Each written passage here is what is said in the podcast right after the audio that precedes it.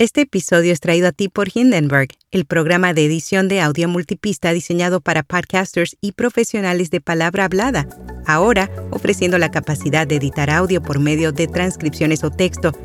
Prueba Hindenburg Pro durante 90 días sin tarjeta de crédito y recibe un 30% de descuento en una suscripción anual con nuestro código. Detalles en las notas. Notipod hoy, un resumen diario de las tendencias del podcasting anuncia los ganadores a los Latin Podcast Awards. TikTok es un terreno hostil para las noticias. Y estudio encuentra que dos tercios de los fanáticos de los deportes interactúan con la radio y los podcasts.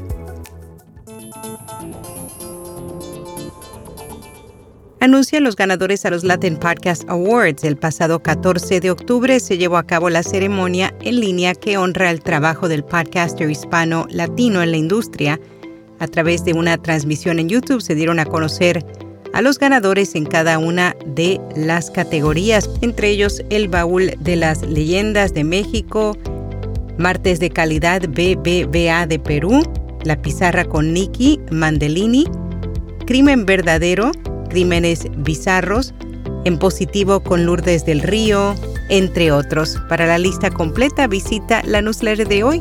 Felicidades a todos los galardonados aseguran que las conversaciones íntimas ahora llegan a las masas gracias a los podcasts. Un artículo de opinión publicado por The Guardian explora cómo el medio se ha transformado. Afirma que si bien los podcasts comenzaron su vida como una fuente de entretenimiento personalizado con el paso de los años, han ido encontrando su camino al espacio comunitario a través de presentaciones en vivo. El artículo plasma que pese a que la característica que define al podcast es que son un asunto solitario, desde el nacimiento de los eventos en vivo ha trastocado su propia identidad. Concluye que para el público los podcasts ofrecen una conversación íntima como espectáculo.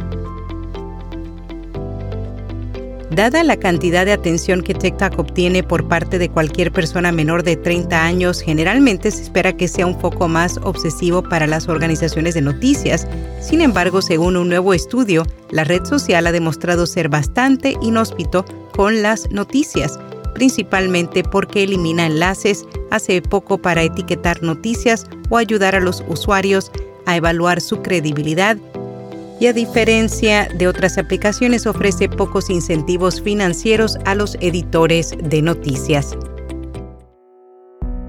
RSS te invita a explorar el mundo del podcasting en México y América Latina en PodCon MX 2023, conferencias, expertos y networking. Únete en podcon.mx.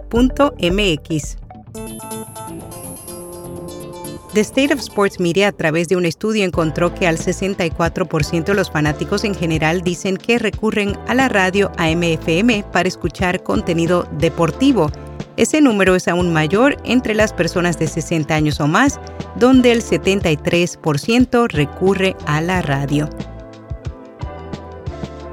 revelan cuáles son los mejores días y horarios para promocionar un podcast en las redes sociales. Facebook, la mejor hora para publicar es entre las 13 horas y las 16 horas y los mejores días es jueves a domingo. Instagram, el mejor horario para publicar es de 11 a 1 y de 7 a 9. YouTube, el mejor momento para publicar entre las 12 y 4 de lunes a viernes y de 9 a 11 los fines de semana.